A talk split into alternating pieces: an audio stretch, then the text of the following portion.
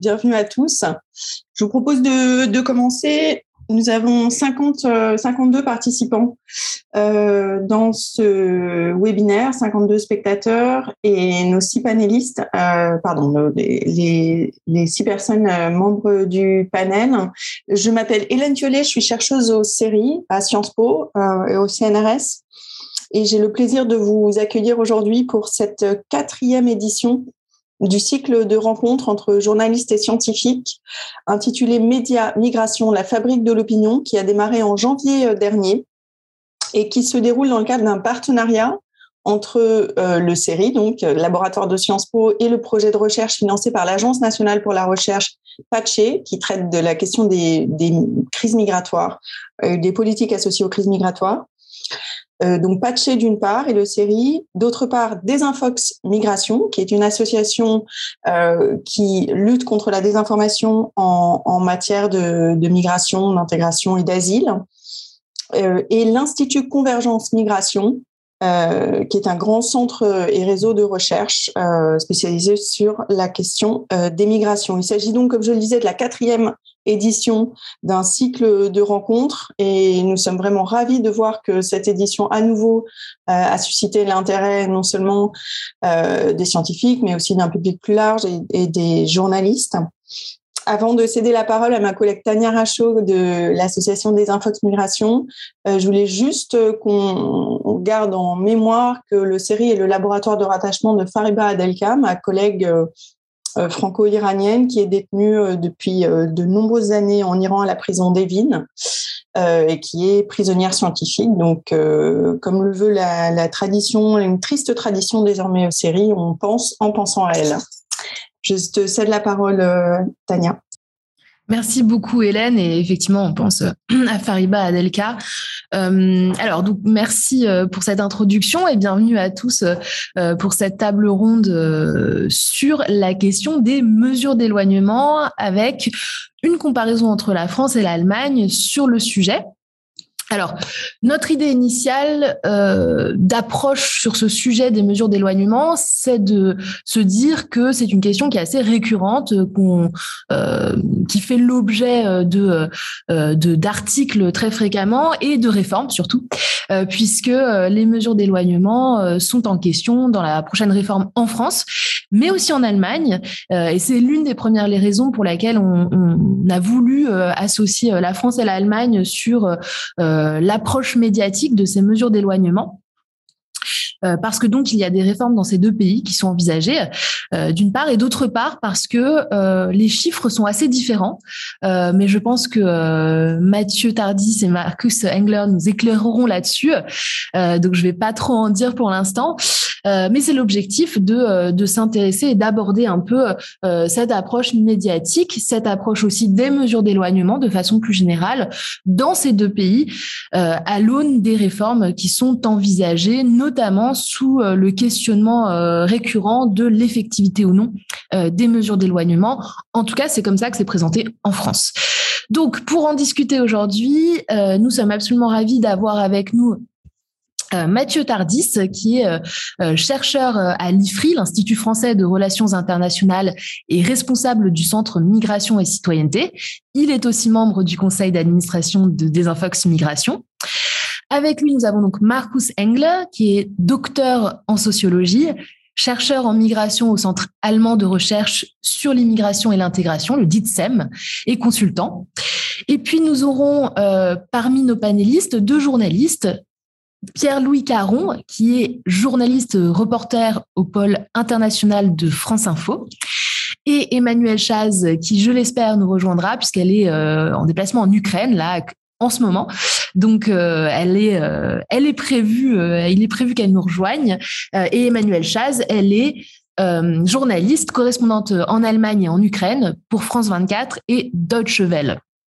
Donc, je vais d'abord céder la parole euh, à nos deux chercheurs, euh, français et allemands, qui vont euh, discuter donc de cette question des mesures d'éloignement. Merci beaucoup, Tania. je vais partager mon écran. Alors, donc merci beaucoup, Tania. Donc, on, a parlé une petite présentation avec Marcus pour avoir cette approche un peu comparative parce que alors je dirais même que la question de l'éloignement ou des politiques de retour, c'est plus qu'un sujet récurrent, c'est même un, plein marronnier en France en tout cas, c'est-à-dire que régulièrement les responsables politiques, qu'ils soient au gouvernement en responsabilité ou pas, euh, reviennent sur euh, la supposée, et on va on va rentrer dedans, euh, inefficacité de la politique de retour de la France avec un élément de comparaison souvent très régulier et fréquent aussi avec l'Allemagne. On, se compare toujours aux Allemands, nous les Français, mais notamment sur les questions d'immigration et notamment sur cette question euh, de retour. Donc c'est un débat qui est revenu, vous l'avez tous entendu, parce qu'un nouveau projet de loi est en préparation euh, en France qui, selon les dernières informations, les dernières déclarations de la première ministre, du président de la République et du ministre de l'Intérieur, devrait être discuté au début euh, de l'année euh, 2023. Donc, comme vous le savez aussi, les projets de loi sur l'immigration et l'asile sont assez fréquents. Il y a une certaine inflation législative et là, on est au neuvième, euh, la neuvième loi sur euh, ces questions spécifiquement depuis depuis 20 ans avec toujours un peu les, mêmes questions, les mêmes thématiques qui, euh, qui sont discutées depuis 20 ans. Moi, ça fait, ça va bientôt faire 20 ans que je travaille sur ces questions-là, et, euh, et j'entends toujours un peu les mêmes débats qui vont porter sur euh, plus largement sur les questions d'injonction d'intégration, c'est-à-dire que nos nos étrangers ne sont jamais suffisamment intégrés, que ce soit en termes de maîtrise du français ou de, de connaissance et d'acquisition et de compréhension de nos fameux principes de la République, principes et valeurs de la République. Euh, la question, euh, c'est un sujet qui a été relancé par le président de la République il y a, deux semaines de la répartition des étrangers. Et là, je pense qu'il parlait plus spécifiquement des demandeurs d'asile et des réfugiés, qui est aussi une question qui est en débat depuis 20 euh, ans. L'accélération de la procédure d'asile, on se rappelle de Jacques Chirac en 2000 qui parlait d'une un délai de procédure qui serait de six mois, toujours la même chose. Et surtout, la question, la, la politique de, de retour, avec toujours aussi un peu les, les, les mêmes cibles, euh, les déboutés euh, du droit d'asile, sans qu'on sache réellement finalement combien euh, de déboutés de droit d'asile euh, de manière irrégulière ou pas sur le territoire français à, à leur rejet de leur demande d'asile, puisque c'est des informations statistiques que, que nous n'avons pas, et je pense que l'État n'a pas. Et puis la question de l'expulsion des, des, des, étrangers délinquants, qui est revenue aussi euh, dans le débat par, euh, par la voix du ministre de l'Intérieur, sans que l'on sache réellement aussi qui on met dans la catégorie étranger délinquant. Parce que c'est à la fois des personnes qui auraient pu commettre une infraction, qui ont été condamnées pénalement et qui pourraient être renvoyées, des étrangers en situation régulière ou pas, mais aussi on met euh, souvent dans ce discours-là, dans le discours politique, euh, les étrangers qui, euh, qui constituent une menace pour leur public, qui donc là peut être soumis à une mesure qu'on appelle administrative, qu'on appelle d'expulsion. donc c'est c'est aussi une catégorie qui reste floue dans la manière dans, les, les, les pouvoirs publics, les responsables politiques en parlent et avec un débat aussi qui est toujours euh, autour de euh, le, le, rôle du juge et de la justice et du droit finalement et de l'état de droit et des droits fondamentaux qui seraient perçus et qui est présenté comme un facteur d'inefficacité euh, des politiques d'immigration en général et des politiques de retour euh, en particulier. Donc là, je vous ai mis les quelques pistes qui ont été euh, présentés pour l'instant, mais toujours au niveau du projet de loi, euh, enfin du projet du projet de loi. Donc euh, le, projet de loi va être précisé, qui est sur la supprimer les réserves à l'expulsion d'étrangers délinquants, c'est-à-dire qu'en fonction de leur durée de résidence en France, la délivrance de l'OQTF, l'obligation de quitter le territoire dès la décision de rejet de l'OFPRA, la prolongation de la durée des OQTF à trois ans, aujourd'hui ils ont une durée de validité d'un an, et ensuite simplifier les voies de recours devant le juge administratif, qui se rapporte toujours à ce débat autour du, rôle du juge et du droit euh, dans, les politiques d'immigration. Marcus, je te laisse la parole pour présenter aussi les débats qui est actuellement euh, en, Allemagne. Oui, merci euh, beaucoup Mathieu et aussi merci pour, l'invitation. Beaucoup de choses sont assez pareil. Euh, on voit des très grandes similarités entre la France et l'Allemagne hein, euh, dans, euh, en ce qui concerne les, politiques euh, de, retour. Donc, ce sujet de comment est-ce qu'on peut en guillemets, renvoyer plus de monde, en fait, c'est présent dans les débats politiques en Allemagne depuis toujours, depuis très longtemps. Donc, donc Mathieu a parlé d'une inflation législative. On, peut constater ça en Allemagne aussi. Euh, donc sous la grande coalition, sous Merkel, il y a euh, notamment après 2015, il y a eu plusieurs lois euh, et initiatives politiques euh, qui, qui, ont eu euh, exactement cet objectif, donc augmenter le nombre de, de retours. Euh, et bon, on va en parler un peu plus en détail après, mais c'est toujours très difficile de, de, de mesurer l'impact d'une loi sur les chiffres euh, mais je dirais que, en fait, vous allez voir euh, vous-même que en fait, ça n'a pas changé beaucoup. Euh, donc maintenant, comme vous le savez tous, un contexte différent, c'est-à-dire un gouvernement peu tricolore, et ce gouvernement qui a annoncé dans, dans le, traité de coalition euh, un changement de paradigme dans la politique migratoire euh, en général. Donc, euh, lorsqu'on regarde le, le programme donc du gouvernement, on, voit des idées très très libérales. Donc, une politique d'immigration de, des travailleurs qualifiés, plus active. Donc, il faut recruter plus de monde, pas seulement des, des académiques. Euh, ils, ils, ont aussi annoncé une politique euh, d'asile ou des réfugiés plus humaine y compris euh, le niveau euh, européen. Euh, il veut donner un droit euh, de rester pour certains groupes d'immigrés qui sont là depuis très longtemps, qui n'ont pas encore un, un, droit de séjour. Et, et on peut dire, dans d'autres domaines politiques, donc ce, ce, cette, ce gouvernement, on peut trouver des positions vraiment très différentes. donc, il peut y avoir des, des conflits intense en ce qui concerne la politique économique ou euh, politique de euh, comment euh, adresser le, le, changement de du climat, en fait, et, tout ça. Mais lorsqu'on parle de, de, la politique d'immigration, on, on, on, voit que les, les idées de ces euh, partenaires euh, au gouvernement sont, sont assez très similaires. Euh, et donc là, on a, moi et beaucoup d'autres chercheurs, mais aussi des ONG, on, on, a été un peu surpris de voir ce programme de, euh, de, de politique de gouvernement. Euh, on peut, peut, probablement dire le, le, si tout ça, euh, toutes tout, ces, ces, ces, politiques vont être mis en place, on va vraiment avoir une, un système euh, euh, d'immigration le plus libéral en Europe. Euh, mais d'accord, on n'y est pas encore. Et je voulais en fait bien sûr aussi insister ou dire qu'il y a aussi euh, l'idée d'une offensive de retour. Hein. Il, y a, il, y a, beaucoup d'idées de, très libérales, mais il y a aussi euh, une, une, offensive de retour qui a été annoncée. Euh, et Mathieu, tu peux euh, aller sur la prochaine slide. Et donc là, euh, comme je dis, le, le, traité de, coalition est de a une année à peu, à peu près. Donc, comme vous le savez tous, il y a eu la, la, guerre en Ukraine et tout ça, donc les priorités politiques étaient un peu ailleurs. Mais maintenant, euh, le gouvernement commence à mettre en place euh, ce paradigme, ce changement de paradigme avec des, des projets de loi euh, qui euh, qu'on commence à voir mais le, le, le, sujet de retour n'a pas été vraiment abordé.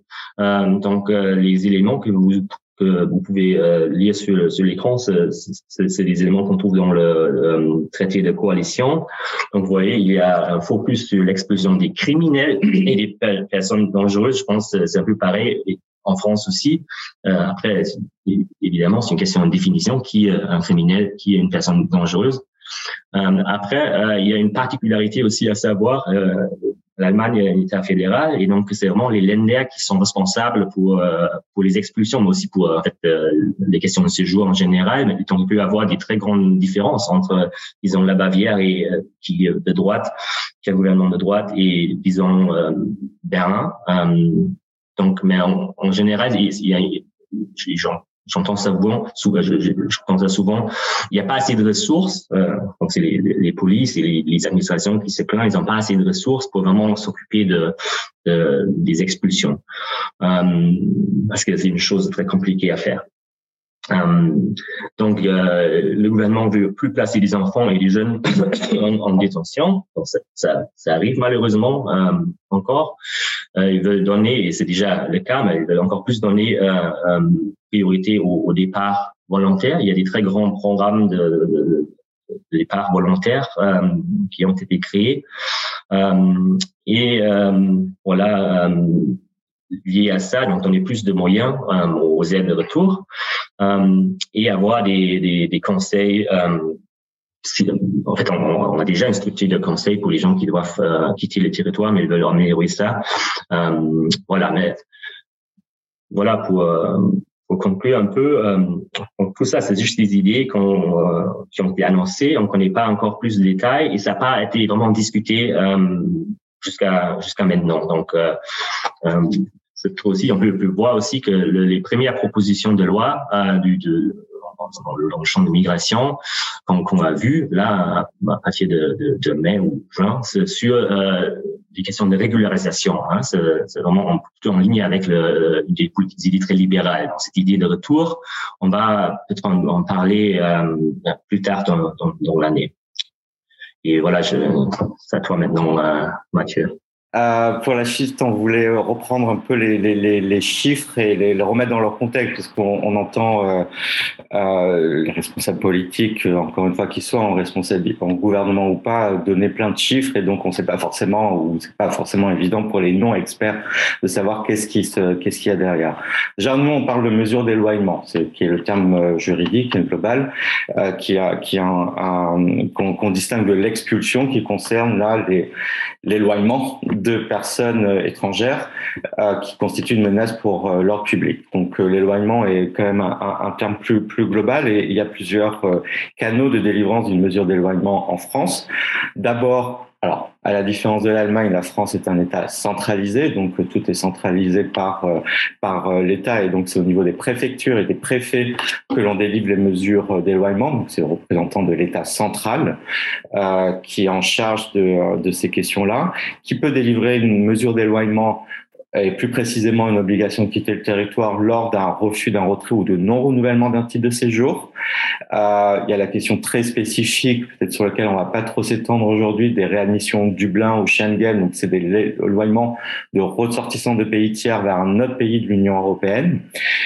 La délivrance d'une euh, OQTF lors d'un rejet définitif euh, d'une demande d'asile. Alors, euh, pour préciser, parce qu'on entend aussi souvent cette question, ce n'est pas, ce n'est ni l'OFPRA ni la CNDA, donc euh, la Cour nationale du droit d'asile, qui délivre euh, les OQTF, mais c'est toujours la préfecture. L'OFPRA et la CNDA ne sont pas des institutions, des autorités d'immigration. Elles sont, des, institutions de protection au, au, sens de protection internationale. Donc, ils n'ont pas cette compétence-là. Et en France, on distingue bien ces deux questions, l'asile et l'immigration. Mais depuis quelques années au niveau de la CNDA, quand une décision de rejet euh, est adoptée, les préfectures sont euh, au courant assez rapidement et il arrive quand même assez fréquemment aujourd'hui que les demandeurs d'asile dont la demande a été rejetée définitivement reçoivent le QTF avant de recevoir la décision négative de la CNDA. Donc il y a, une meilleure coopération coordination aujourd'hui entre les institutions de l'asile et les institutions de l'immigration. Et puis, un, cas assez fréquent de délivrance de mesures d'éloignement, c'est lors de l'interpellation euh, par la police d'un étranger en situation irrégulière, donc un contrôle euh, notamment de, de rue. Et une des particularités de la France, c'est un nombre assez élevé d'interpellations euh, annuellement. Euh, là, je vous ai donné le, nombre d'interpellations pendant l'année 2020 donc euh, plus de 100 000, qui est, plus ou moins le, niveau que l'on a euh, tout, tout, toutes les années. En 2019, c'était 125 000. Et Enfin, il faut aussi noter que 2020 est une année spécifique puisque c'est l'année euh, du Covid où on a passé une, une partie de l'année enfermée chez nous. Donc, on, voit aussi que même pendant le Covid, l'activité euh, d'interpellation reste assez élevée. Et la particularité de la France par rapport à d'autres pays européens, c'est aussi une activité de production ou euh, de fabrication des mesures d'éloignement qui est extrêmement élevée. Euh, on a euh, tous les ans plus de 100 000 mesures d'éloignement qui sont euh, délivrées par les autorités françaises, avec une, un chiffre qui a eu tendance à augmenter jusqu'au Covid, puisqu'on est arrivé à 150 000 en 2019, et y compris en 2020, l'année du Covid et des, premiers confinements, 125 000 mesures d'éloignement délivrées. Une année où on savait que la plupart des étrangers, ne pourrait pas les renvoyer dans leur pays d'origine parce que les frontières internationales étaient, euh, étaient fermées. Donc c'est pour montrer aussi à quel point il y a une industrialisation de, de la fabrique des mesures d'éloignement euh, en France, c'est-à-dire qu'on ne l'administration préfecture en, l'espèce ne va pas examiner euh, la situation individuelle euh, de l'étranger en situation irrégulière. Il peut, pour X raisons, ne pas pouvoir être renvoyé dans son pays dans l'immédiat, en tout cas, pour des raisons personnelles qui sont liées à sa situation de santé, sa situation familiale, pour des raisons qui sont liées au pays d'origine, ou pour des raisons très pratiques de faisabilité euh, de l'exécution de la mesure d'éloignement. Donc, il n'y a pas cette euh, analyse qui est faite et on, on, délivre de manière assez automatique euh, la mesure euh, d'éloignement. Et voilà quelques comparaisons au niveau européen. Alors, c'est des chiffres Eurostat. Les, autres chiffres que je vais utiliser sont des chiffres du ministère de l'Intérieur. Hein. Je m'appuie sur la, source. Euh, là, je prends Eurostat parce qu'il me permet d'avoir des comparaisons européennes. Donc, il peut y avoir des, petites différences parce qu'on ne compte pas tout à fait les mêmes, les mêmes choses. Mais c'est pour montrer par rapport à d'autres pays, et notamment par rapport à l'Allemagne. Euh, J'ai pris l'année 2019 est-ce que la dernière année normale avant le, Covid et, et, 2020 pour voir à quel point c'est en France finalement que l'on délivre le plus de mesures euh, d'éloignement et de loin. Euh, et donc euh, par rapport à l'Allemagne, la différence est assez assez frappante. Donc la, France est là la championne d'Europe des mesures d'éloignement.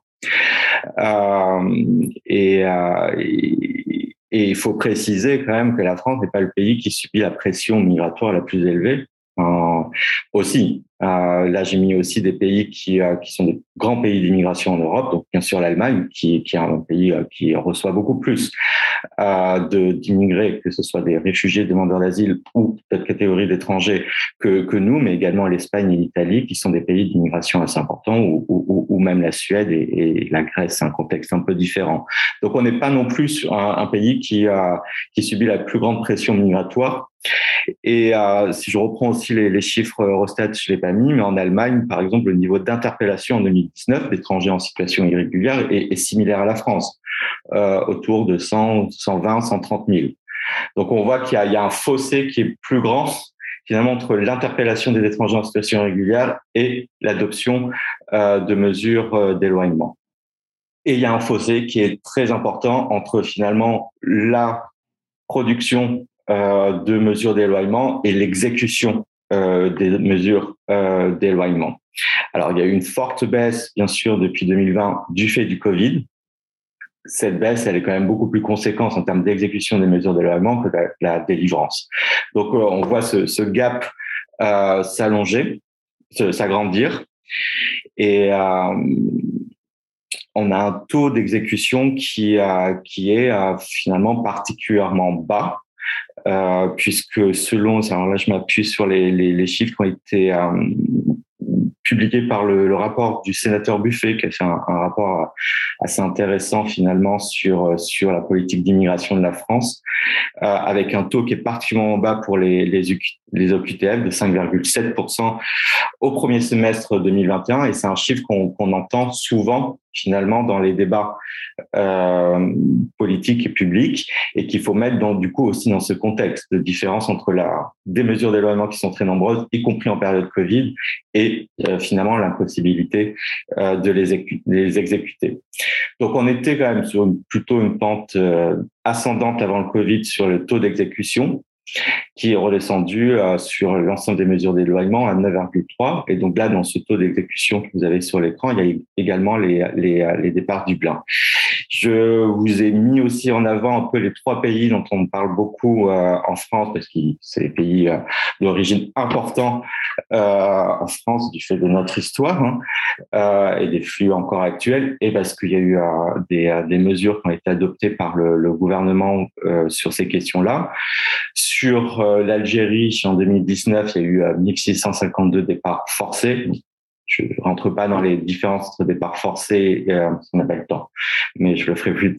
Je peux répondre aux questions départ forcé, départ euh, spontané, départ aidé. Euh, un, chiffre qui a fortement baissé en 2021, 34. Euh, Tunisie 893, 277 en 2021. Euh, je vais revenir un peu sur ces trois, pays. Le taux d'exécution a une communication du ministère de l'Intérieur avant-hier justement sur le taux d'exécution des mesures d'éloignement depuis le début de l'année 2022 euh, qui repasse au-dessus des 20%. Euh, avec 12 000 départs, dont 7 600 départs forcés. Mathieu, est-ce que tu peux essayer de conclure dans les deux minutes qui viennent? Ouais, et donc, enfin oui, oui, je, je me dépêche. Euh, donc ça, c'est un peu des éléments de comparaison entre d'autres pays euh, européens sur l'exécution des, mesures d'éloignement. Et vous voyez une grande différence en France entre, encore une fois, euh, le, euh, le, la production des, mesures et, l'exécution. Très rapidement, donc je, fais vite sur les freins. Pourquoi on n'arrive pas à, à renvoyer les gens chez eux dans leur pays? Ce qui est souvent annoncé, c'est le nombre de coopération euh, des pays tiers, des pays d'origine, euh, qui est présenté et ça a été un débat, c'est toujours un débat très fort et quelque chose qui est annoncé souvent très très très à manière très offensive par les, pouvoirs publics, donc euh, le manque de coopération et donc le manque de délivrance des laissés-passer. Alors pourquoi il faut des laissés-passer Fait pour des étrangers qui en situation régulière, qui n'ont pas de passeport ou qui ont jeter leur passeport ou tout d'autres documents euh, nécessaires pour euh, qu'on puisse les admettre dans leur pays. Euh, alors, on a, on dit souvent que c'est le principal obstacle à l'exécution des mesures d'éloignement. Je pense qu'il faut aussi le prendre avec beaucoup de recul, c'est-à-dire qu'on a un taux de délivrance qui a fortement augmenté euh, depuis euh, depuis euh, depuis cinq ans, puisqu'il est à, en 2019 encore une fois, qui est un peu moi ma dernière année référence sur l'immigration, il était de 67%. Donc il y a eu beaucoup d'investissements et d'efforts mis par les, les, pouvoirs publics français, et c'est aussi vrai au niveau européen sur des pressions pour que les pays d'origine délivrent les, les, les laissés-passer consulaires. Euh, ce taux a, a naturellement euh, baissé avec le Covid. Il n'est pas non plus descendu à un niveau euh, des milieu des années 2010. Euh, je vous laisse en dessous. Euh, je vais pas aller commenter parce que j'ai pas le temps les, les, les, chiffres pour ces trois nationalités si importantes pour la France, avec quand même regardez ce qui est intéressant sur les, les chiffres pour 2019 et 2020 pour notamment les Algériens, c'est qu'en 2020 année Covid encore une fois, il y a eu plus de mesures d'éloignement prononcées qu'en 2019. Donc, il faut aussi comprendre pourquoi, dans une année euh, où euh, il y a eu des interdictions de, de, la frontière internationale, ce taux a tellement baissé.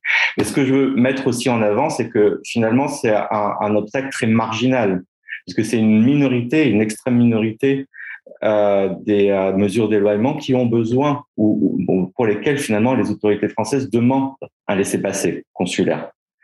En 2019, c'est 5,5% des mesures d'éloignement qui ont fait l'objet d'une demande euh, de laisser-passer consulaire. Euh, en 2020, c'est encore moins. Donc, il faut aussi voilà prendre avec recul. C'est pas principalement à cause des pays d'origine qu'on n'arrive pas à mettre en œuvre nos, mesures d'éloignement. Je termine sur, euh, sur cette slide sur aussi un autre euh, facteur qui est souvent présenté ou un autre coupable qui est souvent présenté pour l'inefficacité euh, des, de la politique de retour, c'est le juge. Et là aussi, ça reste assez marginal. C'est uniquement en 2021 12,3% des interruptions d'éloignement qui viendraient d'une décision judiciaire. Donc, qui est le vrai coupable? Finalement. Je pense qu'il y a aussi une question d'incohérence entre finalement l'affichage, une politique d'affichage quand même et de chiffres hein, sur euh, sur ces sur euh, le retour et derrière une absence de renfort humain et financier de la police, des préfectures pour pouvoir exécuter. Donc c'est aussi cette incohérence, une absence de ligne directrice et là je cite euh, aussi le sénateur Buffet, hein, qui est un sénateur de, de, de droite, hein, des, des LR. Euh, c'est pas un UPS ou un, un, un extrémiste, militant pro-immigration, euh, c'est une absence de ligne directrice en fait euh, des pouvoirs publics sur euh, sur cette question très spécifique du retour. Marcus, à toi.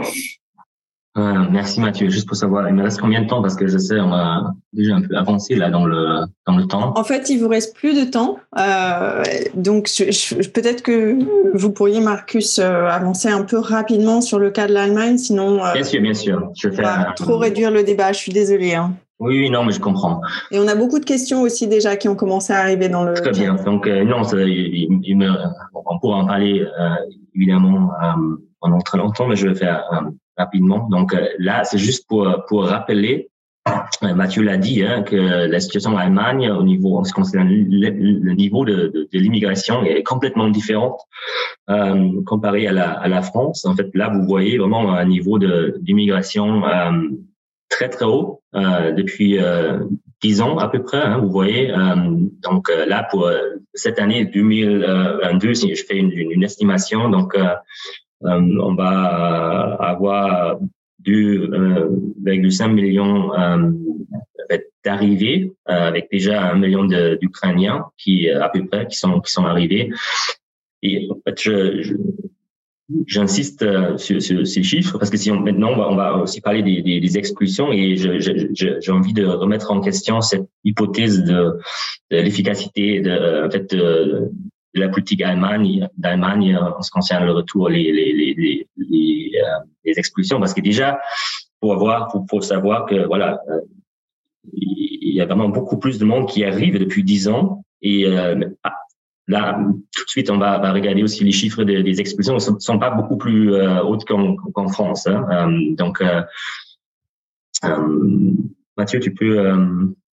merci. En fait, là, vous voyez en fait euh, le nombre euh, des gens euh, présents sur le territoire allemand qui n'ont pas un titre de séjour régulier. C'est à peu près en ce moment 300 000 personnes. Donc c'est pas des sans-papiers, hein, c'est des gens qui sont en contact avec les autorités.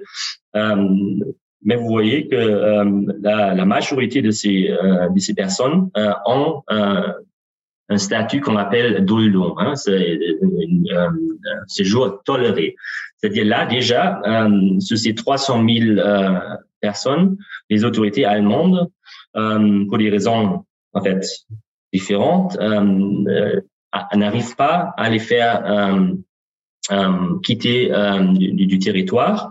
Ça peut être des raisons de, de santé, mais aussi de, de des raisons humanitaires, donc euh, la situation dans le pays d'origine euh, pas assez stable. Euh, mais il y a aussi des gens qui, euh, qui ont commencé euh, une, formation, donc on leur donne aussi cette, cette tool don. Euh, donc, on a, dans selon ces statistiques-là, 54 millions euh, mille personnes qui, qui devraient quitter les territoires immédiatement. Hein. Et comme Mathieu a déjà un peu expliqué, faire euh, expulser des, euh, des personnes, euh, c'est quelque chose de très très euh, compliqué. Il y a des, des obstacles, en fait, les mêmes en France qu'en en Allemagne. Hein. Il y a, il y a les, les, les personnes qui souvent résistent peuvent résister non, de, de, manière différente, mais même physiquement, hein, il y a un certain nombre de, de gens qui, euh, qui sont déjà amenés à l'aéroport et qui, qui résistent physiquement euh, contre l'expulsion. Et là, souvent, les, les pilotes, parce que souvent, c'est des, c'est des, il y a à la fois des charters, hein, mais il y a aussi des, des, des, personnes qui sont expulsées dans des avions euh, normaux, quoi. Et les, les, pilotes peuvent euh, ne pas euh, peuvent rejeter justement euh, de, de, de, de, reconduire cette cette personne. Donc, comme voilà, Mathieu, tu peux aller sur le slide Là, là, là, on voit vraiment les, les, les expulsions et, euh, et, là, en, fait, y compris les expulsions euh, Dublin, c'est-à-dire à, l'intérieur de l'Union européenne, des, des gens qui ont demandé l'asile dans un, dans un dans un pays qui, qui, avait déjà qui était déjà enregistré dans, dans, dans un autre pays et vous voyez que les chiffres des, des, des expulsions euh, sont très basses. Hein. Ils ont un peu augmenté euh, il y a 2015, 16, mais là, en fait, comme j'ai déjà dit, y compris les, chiffres de Dublin. Euh, donc, euh, on reste vraiment, euh, là, on parle d'une de 20 000 personnes à peu près. Évidemment, on voit le, comment les chiffres ont, ont baissé avec Covid. Euh, et, et, là, on peut, peut voir, euh, voilà, ça coûte beaucoup d'argent d'expulser les gens. Hein. les gens peuvent résister. C'est quelque chose de, de très violent.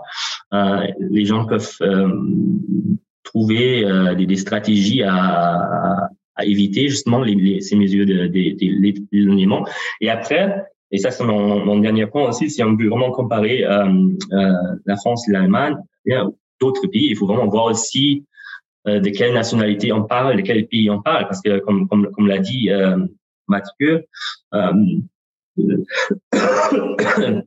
c'est souvent pas dans l'intérêt du pays d'origine vraiment de, coopérer. Si on prend euh, par exemple le, cas de la, Tunisie, hein, il y a là aussi en ce moment beaucoup de, jeunes Tunisiens qui euh, traversent la Méditerranée, arrivent en Italie et après vont on reste en Italie, vont aller en, France, en, en, Allemagne.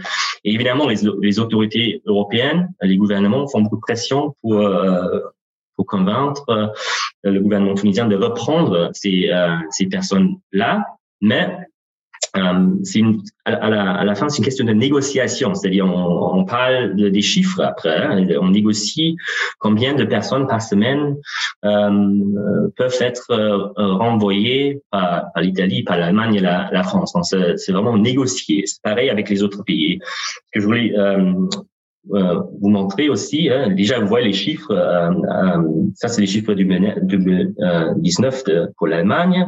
À gauche, c'est les nationalités. À droite, c'est les pays dans lesquels on a expulsé les les personnes concernées. Et vous voyez que si on regarde un peu à droite, il y a beaucoup de pays européens, hein, parce qu'il y a l'Italie, il y a la, il y a la France. désolé, hein, j'ai pas eu le temps de traduire les énorme. Euh, il y a beaucoup de pays qui euh, dans, dans, lesquels on ne peut pas euh, expulser des gens. Et euh, pour l'Allemagne, euh, en, en, dehors des, autres pays européens, c'est souvent des pays du, du Balkan. Et, et, voilà, les, ces, ces gouvernements-là, mais aussi des pays comme voilà, euh,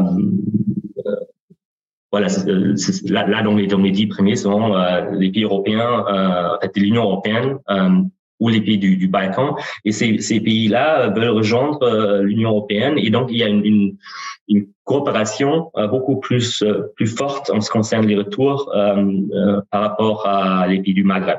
Donc, c'est pas une, une question que l'Allemagne est plus efficace que, que la France. Ça, ça a beaucoup à voir avec la structure de l'immigration. Et donc, je m'arrête ici euh, et euh, on va répondre des questions plus, plus tard. Merci, merci beaucoup. Merci beaucoup. Oui, euh, effectivement, il y a déjà quelques questions. N'hésitez pas à continuer à les poser. On va passer tout de suite la parole à, à Pierre-Louis Caron, qui est donc journaliste, reporter au pôle international de France Info, pour euh, discuter de tout ça du côté plutôt journaliste. Merci. C'est ça, merci beaucoup. Je vais jouer du coup mon, mon, rôle de courroie de transmission assez rapidement euh, pour pouvoir laisser la place aux, aux, questions et aux réponses surtout. Euh, donc moi, je vais me centraliser vraiment sur la, la médiatisation comme c'était prévu, et puis aussi ben, peut-être un peu la réception, parce qu'on est quand même aux prises avec euh, l'opinion publique, avec les lecteurs sur les réseaux sociaux, notamment chez France Info.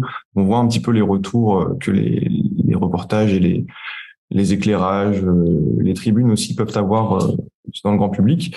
Euh, je vais commencer par le cadrage peut-être. C'est intéressant hein, de se demander quand même euh, quand est-ce que ces questions euh, de mesures d'éloignement, les questions relatives au CRA, au centre de rétention administrative en France, sont attrapées par le, grappin des, grands médias nationaux et généralistes comme le, mien, France Info, le site, et puis mes collègues de la télé de la radio. Bah nous, c'est assez simple en fait. Hein, c'est Par exemple, quand il y a des, des signalements des rapports d'ONG, nous arrive beaucoup de, de parler de, de, ces sujets-là. Euh, un incident majeur dans un CRA, par exemple, partagé par une asso ou euh, par l'administration, ça peut être malheureusement un suicide, une grève de la faim. Voilà, ce genre de choses, c'est vraiment les, les rouages euh, internes en fait de, puis si je puis dire, de, du système d'enfermement et puis d'éloignement par la suite. Euh, l'ouverture d'un CRA, l'expulsion par avion qui a lieu ou pas. Ça aussi, hein, comme vous l'avez dit, Marcos, pour le coup, c'est intéressant. Donc c'est vraiment tout ça qui fait que des fois, ces sujets sont aussi mis à l'agenda politique pour toutes ces raisons, mais aussi, euh, bah, comme on en parle aujourd'hui, pour euh, la production d'un rapport parlementaire en vue de financer ou non, ou moins ou plus ces, ces systèmes-là. Donc ça, je passe rapidement sur l'effet de cadrage. Évidemment, nous, c'est aussi lié à l'encadrement hein, en tant que journaliste de nos rédacteurs chefs, euh, un travail de veille et puis de spécialisation aussi pour savoir si on, on suit ces sujets de, de long terme. C'est intéressant de voir que bah, y a beaucoup d'exemples, notamment aussi d'histoires un peu plus euh, intimes, comme par exemple une mobilisation populaire. On a vu le cas avec un boulanger, par exemple, et son apprenti. Euh, ça aussi, c'est euh, des, des épiphénomènes, on va dire, qui vont faire qu'on va parler de ça et que ça va être remis sur le devant de la scène, en tout cas sur nos nos homepage, pour parler avec un, anglicisme. Euh, je passe rapidement sur les angles et les questions. On se retrouve avec, euh, bah, évidemment, une, une conférence de rédaction. On se demande comment on va traiter tel ou tel sujet. Euh, il faut savoir que pour rester sur les rouages internes du système d'enfermement, de rétention, l'accès au CRA, il faut le rappeler, est très difficile en France, pour ne pas dire impossible. Euh, on l'a vu encore récemment, nos collègues de l'œil du 20h sur France 2, par exemple, ont pu accéder à un CRA parce qu'ils étaient avec un, un député, Éric Coquerel, euh, on a aussi vu le cas en 2018, en février, où on avait en fait euh, une trentaine de députés, pour la plupart LREM ou MoDem, qui ont euh, visité des CRA. Et à l'époque, on a eu bah, une recrudescence d'articles sur le sujet. Ça, c'est aussi intéressant de voir que, en tant que journaliste, on a difficilement accès à ces établissements. Et donc, bah, on a du mal aussi à raconter le phénomène de l'intérieur, que ce soit par rapport aux, aux mesures, aux conditions de, rétention, et puis aussi bah, tout simplement très important les, projets, hein, les projets migratoires des personnes qui sont qui sont retenues. Euh, les situations qui ressortent pour euh, pêle-mêle, euh, je vous ai fait une, petite recension. Euh, on parle beaucoup d'enfermement sans fin, euh, mais aussi de passage très rapide. là, la France, on voit qu'elle est plus tellement une terre d'asile, mais une terre d'errance, c'est-à-dire des séjours très courts, d'un ou deux jours, et puis ensuite une interpellation à nouveau. moi, j'ai beaucoup travaillé à Calais, par exemple, c'est quelque chose qu'on a qu'on a pas mal. Mais on a aussi quand même, pour parler de Calais, il y a, quasiment un an, j'étais sur un bateau de la SNSM euh, pour un sauvetage en fait de, de, personnes migrantes euh, sur un canot en perdition entre entre Boulogne-sur-Mer pour le coup et, c'était Douvres, je crois, qui était visé. Euh, quand on est revenu sur euh, à terre, euh, il n'y a pas eu d'interpellation, malgré le fait que la préfecture maritime avait alerté. Voilà, on voit aussi hein, en tant que journaliste que ce système qui est décrit, on parle beaucoup d'efficacité depuis ce matin, l'efficacité, elle est, elle est à géométrie variable. Et puis on voit qu'il y a aussi euh, quand même euh, un peu de, je sais pas si je peux m'avancer autant, mais une volonté de pas toujours interpeller pour pas non plus surcharger le système. C'est pour la petite anecdote, mais voilà, on voit clairement dans ces dans ces enfermements, dans ces systèmes de rétention, euh, c'est pas toujours euh, c'est pas toujours appliqué, c'est pas toujours très long et ça peut être à répétition et avoir un vrai euh, impact psychologique euh, sur les personnes retenues. Et puis aussi, ben, un angle qui, qui ressort mais qui est du coup très dur à traiter, euh, c'est le burn-out associatif. En fait, tout simplement, on a des conditions d'enfermement, de rétention qui sont assez difficiles. Et on a beaucoup de mal, en tant que journaliste, à essayer de voir quel est le turnover chez les, associations. Elles sont cinq, je crois, hein, qui interviennent en, en CRA. Euh, j'ai des, des, exemples personnels de, personnes qui ont fait des burn-out, qui sont partis. Voilà, de voir un petit peu comment ça s'est traité. On a beaucoup de mal, encore une fois, à y accéder. Et puis, ben, pour le journaliste, pour raconter ses rouages de l'intérieur, et puis c'est, moi, je vais vraiment me, me focaliser aujourd'hui sur les, parce que Mathieu, vous parlez beaucoup d'efficacité et puis de, de système de même aussi au niveau juridique. Euh, il y a aussi bah, le projet personnel euh, des personnes qui, qui entrent en compte, qui est beaucoup plus difficile à, quantifier. Et puis euh, c'est difficile quand on est par exemple à Calais, à Boulogne-sur-Mer, à Grande-Sainte ou ici à Paris, dans le nord-est de Paris. on parle avec des, des personnes en situation irrégulière. elles ont on n'a aucune garantie en fait que ce qu'elles nous racontent est vrai. On peut pas vraiment le vérifier, c'est difficile parce que en parallèle de notre interview, de notre reportage, il y a aussi bah, potentiellement une, procédure en cours, une audition euh, en cours aussi. Et euh, nous, on fait très attention, on garde l'anonymat. C'est important pour pas gêner une procédure, mais le revers aussi de ça, c'est qu'on peut difficilement euh, vérifier les, les, récits en fait des, personnes qu'on a en face de nous. Ça c'est intéressant et je pense que bah, c'est difficile aussi à, rendre compte après à nos, lecteurs, nos lectrices, nos téléspectateurs parce qu'on présente euh, un récit qu'on a euh, pu vérifier avec peut-être des photos, des conversations WhatsApp qu'on a pu essayer un petit peu de regarder. Mais à part ça, c'est assez difficile. Et puis, on a beaucoup d'angles morts. Hein. Je parlais de l'absence de logique administrative pour le coup. C'est-à-dire que en tant que journaliste, on se retrouve des fois bah, comme l'exemple de Boulogne-sur-Mer, retour à quai et pas d'interpellation. Euh, tout le monde prend le train pour caler, pour se mettre un petit peu au chaud et revenir plus tard. Pour le coup, euh, ça, c'est quand même quelque chose qui, voilà, on a le sentiment d'être face à un système qui est aléatoire, qui répond à des coups de semonce politiques avec des mises à l'agenda et puis des vagues d'interpellation et puis en fait après des, libérations, qui est tantôt implacable et tantôt très lâche, très poreux. Voilà, donc c'est, ça rend le sujet très complexe à traiter pour nous journalistes. Euh, là, pour le coup, je, je, me suis aussi entretenu avec des collègues du service public. C'est vraiment ce qui ressort. Et euh, ben, plus loin du terrain, on arrive à, l'aspect qui était aussi dans le, à l'ordre du jour pour cette table ronde, c'est la politisation. C'est-à-dire qu'on a une arène politique qui, euh, qui, ben, comme je l'ai dit, loin du terrain, avec ces termes et ces théories qui sont difficiles à vérifier. Euh, on se souvient de la théorie de l'appel d'air hein, des années Sarkozy pour le coup, euh, Sarkozy euh, ministre de l'Intérieur, Sarkozy président. Euh, le concept de asylum shopping, pour le coup aussi, euh, les migrants, les personnes migrantes vont essayer de voir dans quel pays elles peuvent aller. Ça, c'est difficile à, à, vérifier sur le terrain, pour ne pas dire euh, ça ne se vérifie pas vraiment. L'immigration économique, l'immigration opportuniste, voilà, des, des, termes qui reviennent souvent. Et, et nous, ben, ces termes, on les entend en préparant nos sujets, on les entend dans le discours politique, dans le discours médiatique en général. Faut pas oublier que nos lecteurs et téléspectateurs aussi les entendent et on ne peut pas les éviter. On peut, enfin, on doit les garder en tête pendant l'interview, pendant le reportage, euh, pendant l'enquête. Et donc, bah, la question qui se pose pour nous, c'est ensuite comment articuler nos recherches et notre récit en ayant en tête bah, ces thèmes que tout le monde aura entendu, que enfin, tout le, monde, le grand public aura entendu, qui sont rentrés dans le langage courant parfois. Euh, souvent, on le fait ça en un paragraphe, c'est-à-dire qu'on va citer euh, tel responsable politique avec telle théorie ou tel euh, terme, et puis, on va avoir une réaction associative qui démontreront ou pas d'ailleurs le, ou apporteront un éclairage.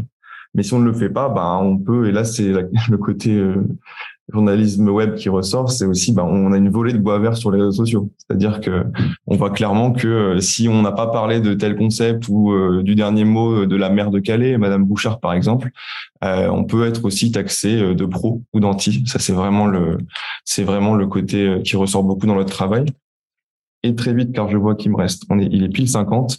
Euh, on voit quand même que malgré tout, et c'est l'objet de la table ronde aujourd'hui, on a une abondance de chiffres, clairement, une diversité des sources aussi, je trouve, moi en tant que journaliste, c'est-à-dire qu'on a le débat public, le débat parlementaire, des rapports sénatoriaux, des rapports euh, à l'Assemblée, et puis un travail constant d'associations aussi qui, euh, sur place, font des relevés, euh, ne se contentent pas d'apporter une aide d'urgence, une aide humanitaire. Là, je prends l'exemple de Calais. Euh, mais, de Boulogne-sur-Mer, mais aussi produisent des rapports chiffrés, des témoignages. Donc, ça reste aussi une base assez riche. Donc, on se dit avec tous ces chiffres, pourquoi est-ce qu'on n'arrive pas à avoir un, débat qui est euh, plus apaisé? Ben, c'est la question justement que je, pose aujourd'hui. Euh, D'ailleurs, nous sur les réseaux, sociaux, on voit qu'on a des sous nos articles, on a des réactions très virulentes euh, on a aussi euh, des réactions très empathiques à l'inverse, mais qui empêchent en fait, même sur l'espace des commentaires, d'avoir des débats, euh, on va dire, un peu productifs, un peu enrichissants. Et puis les difficultés aussi face à ce système, face à une réalité, hein, vous le disiez tous les deux, Mathieu et Marcus, pour le coup, qui ne change pas tellement, qui d'apparence en tout cas ne change pas pour le grand public. Bah on se demande comment susciter l'intérêt dans ce sujet. Euh, la composition migratoire change, mais les histoires restent. Euh, les, les, histoires d'errance, les histoires de voilà d'imbroglio administratif, de personnes qui se retrouvent euh, euh, sur le point d'être de devoir partir et puis en fait après une mobilisation populaire, eh ben elles arrivent à avoir un, un titre de séjour. J'ai des exemples personnels autour de moi aussi de gens qui étaient sur le point de partir, qui étaient en dépression et puis à qui on vient attribuer quatre ans. Voilà, c'est quand même assez fou. Euh, donc ce sujet, on se demande aussi s'il est propice ou pas au journalisme de solution. C'est assez difficile parce qu'on a quand même une, une administration qui est, euh, je trouve, d'apparence implacable. Et puis aussi, ben, euh, quel traitement, par exemple, pour euh, certaines parties du territoire. Ça, c'est, je, je, pars assez, assez vite, hein. mais par exemple pour Mayotte, qui fait figure au territoire d'exception et qui, si je me trompe pas, c'est là-bas que sont produits la moitié des OQTF en France. Ça, c'est très, très intéressant aussi. Et là, c'est bon, on rentre plus dans le débat hexagone outre-mer. Difficile de, de, bien cadrer ça, même pour nous, le service public, on, c'est un, un, débat de tous les jours. Mais voilà, c'est vrai que c'est toutes les questions un petit peu. Je vais très rapidement, j'espère que ça va pas trop vite. Mais les questions qu'on se pose nous, c'est-à-dire euh, un petit peu au milieu de tout ça, comment faire pour euh, susciter l'intérêt, euh, pour créer les conditions d'un débat apaisé. Euh, je pense pas que ce soit que le service public qui soit lié à ça, c'est tous les médias en général. Et puis derrière, ben, les chiffres, est-ce qu'on peut leur faire confiance? Moi, je pense que oui, clairement, vu la diversité des sources qu'on peut avoir. Mais euh, c'est vrai qu'on a un peu l'impression que depuis 20 ans, et moi je travaille sur le sujet que depuis 7 ans, euh, depuis 20 ans, on a une situation qui, dans l'apparence, ne change pas et qui, je trouve, euh, cristallise l'opinion et notamment des opinions très fortes et très divergentes sur le sujet avec euh, ben, après un effet sur les politiques derrière. Euh. donc voilà, c'est quelque chose qui est très très intéressant à étudier, très complexe aussi pour nous à rendre compte. Et, euh, je sais pas, j'espère avoir posé plusieurs questions pour en susciter d'autres, mais on en a déjà beaucoup, donc on y répondra avec grand plaisir. Merci. Merci beaucoup Pierre-Louis. Alors juste donc Emmanuel Chaz malheureusement a des difficultés à nous rejoindre parce qu'elle est euh, en Ukraine donc je pense qu'elle nous rejoindra pour une autre table ronde et de toute façon le temps a filé. Et Hélène peut-être euh, si euh, tu veux. oui, je vous propose de répondre le plus rapidement possible parce que nous avons nous n'avons plus que 7 minutes aux questions qui ont été soulevées par nos nos auditeurs. D'une part sur les chiffres pour revenir rebondir immédiatement sur ce que vous disiez Pierre-Louis, une approche un peu critique des chiffres. On a une diversité de sources qui ont été citées, mais comment vous travaillez avec ces sources et est-ce qu'il vous arrive de les critiquer, d'en critiquer euh, aussi la politisation hein? Euh, Pauline Adam parle de la compétition pour l'efficacité, donc sur la sur la question des des expulsions. David Camrou, chercheur au séries, se demandait si la guerre en Ukraine et les pénuries de main d'œuvre sur le marché du travail en France et en Allemagne avaient eu un impact sur ces politiques de d'éloignement. Euh, Abdelhak Zegrari a demandé si on peut avoir aussi euh, des, éléments peut-être de contexte sur les, réactions euh, euh, des pays de l'Union européenne face à la soi-disant ou la supposée mauvaise volonté des pays d'origine ou de transit dans l'accueil des, des, expulsés. Ce qui rejoint une autre question, les deux questions étant liées évidemment sur le, lien entre les politiques restrictives ou d'ailleurs restrictive en matière de visa et euh, cette fameuse coopération ou réticence en matière de, de, de, retour dans les pays tiers. Donc là, c'est vraiment des, des, questions sur la diplomatie migratoire et la façon dont les choses se, se négocient, visa contre expulsion. Je vous laisse répondre très rapidement, peut-être Pierre-Louis d'abord sur, euh, sur différents éléments et ensuite euh, Mathieu et Marcus. je vous promets une réponse rapide. Peut-être moi je vais me concentrer sur les deux, deux premières questions, ou du moins dans la première salle. Sur les chiffres, bah évidemment, c'est toujours très difficile. Euh, on sera toujours accusé euh, de, faire du journalisme de préfecture, clairement. Euh, malgré tout, on a quand même une administration dans laquelle on a plutôt confiance. Euh, et moi, dans mon travail, je vais toujours essayer, donc évidemment, de rappeler ce chiffre, mais si possible, autant que possible d'ailleurs, de rappeler le, des décomptes euh, d'autres associations ou si nos, les chiffres nous paraissent voilà enfin si, si, on a un manque de confiance ou euh, oui, manque de confiance tout simplement, euh, ben ça va être de contrebalancer avec des histoires personnelles, euh, avec des récits, avec du reportage, euh, pour rendre compte d'une réalité, zoomer sur un sur une manière de traiter. Euh, voilà, toujours euh, partir du chiffre pour ensuite voir ce que comment ça se traduit en fait dans les récits personnels, que ce soit à nouveau, hein, que ce soit euh, des personnes migrantes exilées, que ce soit des travailleurs, travailleurs associatifs, ou même quand on a l'opportunité de leur parler, de syndicats, de centres de rétention, enfin voilà, de, par rapport à la, à la police aux frontières.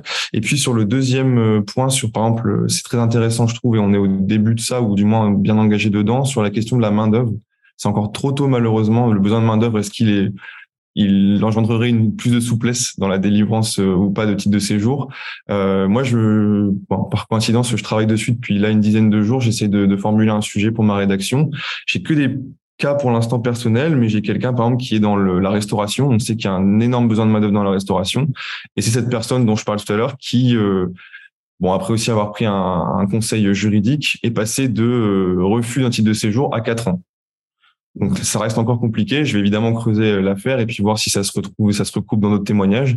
Voilà, c'est un élément de, c'est un début de faisceau d'indices, mais euh, c'est encore très compliqué d'y répondre. Merci, euh, Marcus.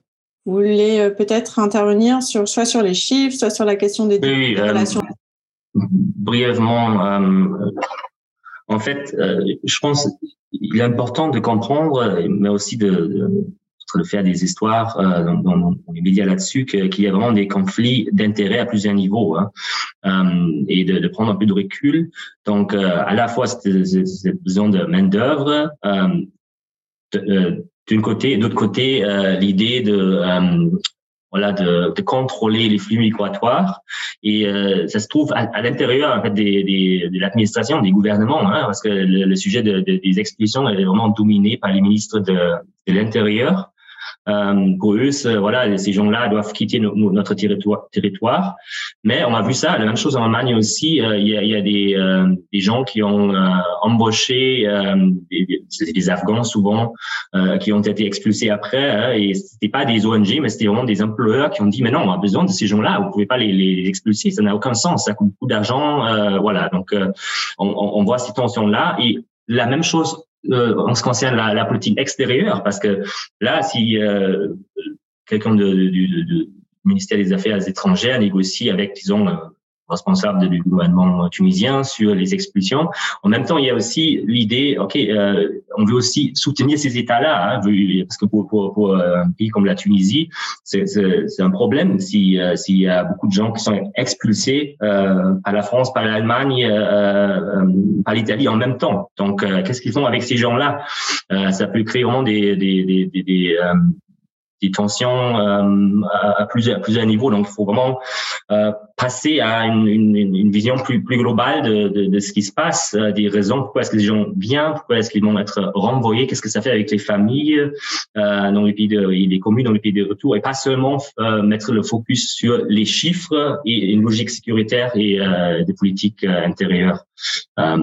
voilà, donc je, je m'arrête là parce que évidemment il y a beaucoup plus de, de choses à dire, mais on va, pas le temps aujourd'hui.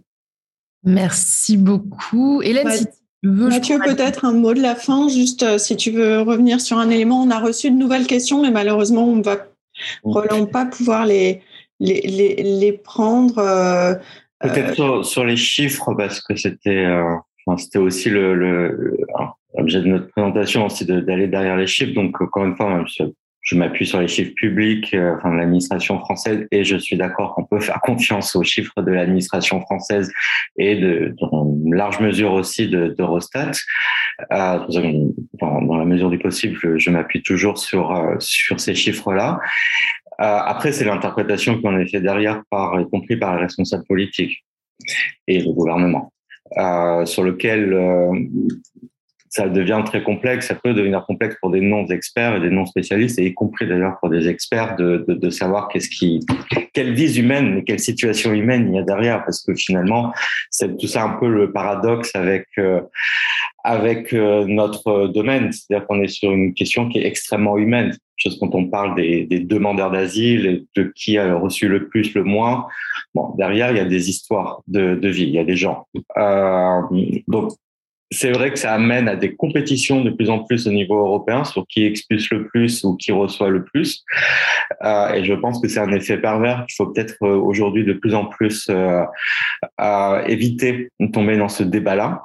Euh, parce que chaque situation des États membres est très différente. On a des histoires migratoires très différentes d'un État membre à l'autre. Euh, donc je pense que c'est, c'est, faut, faut faire attention. Sur les statistiques publiques, encore une fois, c'est comment ils sont interprétés, moi, qui est, qui est, euh, le sujet de, sur lequel il faut qu'on fasse attention et sur lequel les médias doivent faire attention. Euh, et les journalistes. Et, je, j'admets que c'est pas simple. Donc c'était aussi l'objet de cette de ce webinaire. Euh, encore une fois, par exemple, quand on prend le taux d'exécution, et la comparaison avec l'Allemagne, Arpi nous a présenté des chiffres de personnes. Moi, les chiffres des OQPF, des mesures d'exécution, on parle de chiffres de, mesures administratives. Donc, on parle pas finalement de, la même chose. Et, et, quand on parle de l'éloignement, là, on parle de personnes. Donc, en France, on va, on va mettre on va rapporter finalement un nombre de personnes avec un nombre de mesures euh, administratives. Donc, c'est ça qu'il faut aussi prendre euh, en, considération derrière une OQTF où il y a une personne, mais il peut y avoir plusieurs OQTF pour une seule personne. Donc c'est un point et, et, je trouve aussi par rapport aux données des associations ou voire des chercheurs euh, d'une certaine manière, je suis quand même de plus en plus surpris et je terminerai là-dessus, notamment par rapport à la situation à Calais ou euh, de Briançon, de voir à quel point les, euh, les données qui soient chiffrées ou, ou, ou, factuelles de description de la réalité des, des associations euh, à Calais sont rejetées d'un revers de main euh, à la fois par euh, les pouvoirs publics, un gouvernement, comme c'est c'est pas vrai, et je, je trouve que c'est inquiétant euh, finalement de remettre en cause la parole d'associations ou de quiconque finalement, où c'est arrivé d'entendre quelquefois, là plutôt des journalistes, mais on n'a pas les vidéos. Donc, comme si si on n'a pas des images, euh, c'était pas une réalité. Et ça aussi, je trouve ça assez inquiétant. Euh, et, je pense et je sais que la plupart des associations, quand ils, bien sûr, ils défendent les droits de personnes, mais s'appuient sur des données euh, factuelles, crédibles, parce que c'est aussi leur crédibilité qui est en jeu, et que ça doit être pris en considération. Et je trouve ça très inquiétant dans une, société démocratique comme la nôtre, que le gouvernement ne prenne pas au sérieux euh, cette, cette parole-là et cette expertise. Merci beaucoup Mathieu. On va devoir clore ce séminaire. On a eu beaucoup de questions. On a essayé d'y répondre euh, un petit peu dans le chat. Merci de votre participation. Merci à toutes et à tous. Merci à nos panélistes et merci à Clélia Mathès qui est responsable de la communication au série qui a mis, euh, mis ce webinaire en place. Et à très bientôt pour une prochaine euh, session du webinaire qui sera consacré cette fois à l'externalisation, donc qui est en lien direct avec la session d'aujourd'hui. Merci Pergu, merci Marcus, merci Mathieu et et merci Tania et à très bientôt. Merci beaucoup. Au revoir. Au revoir. Merci, au revoir.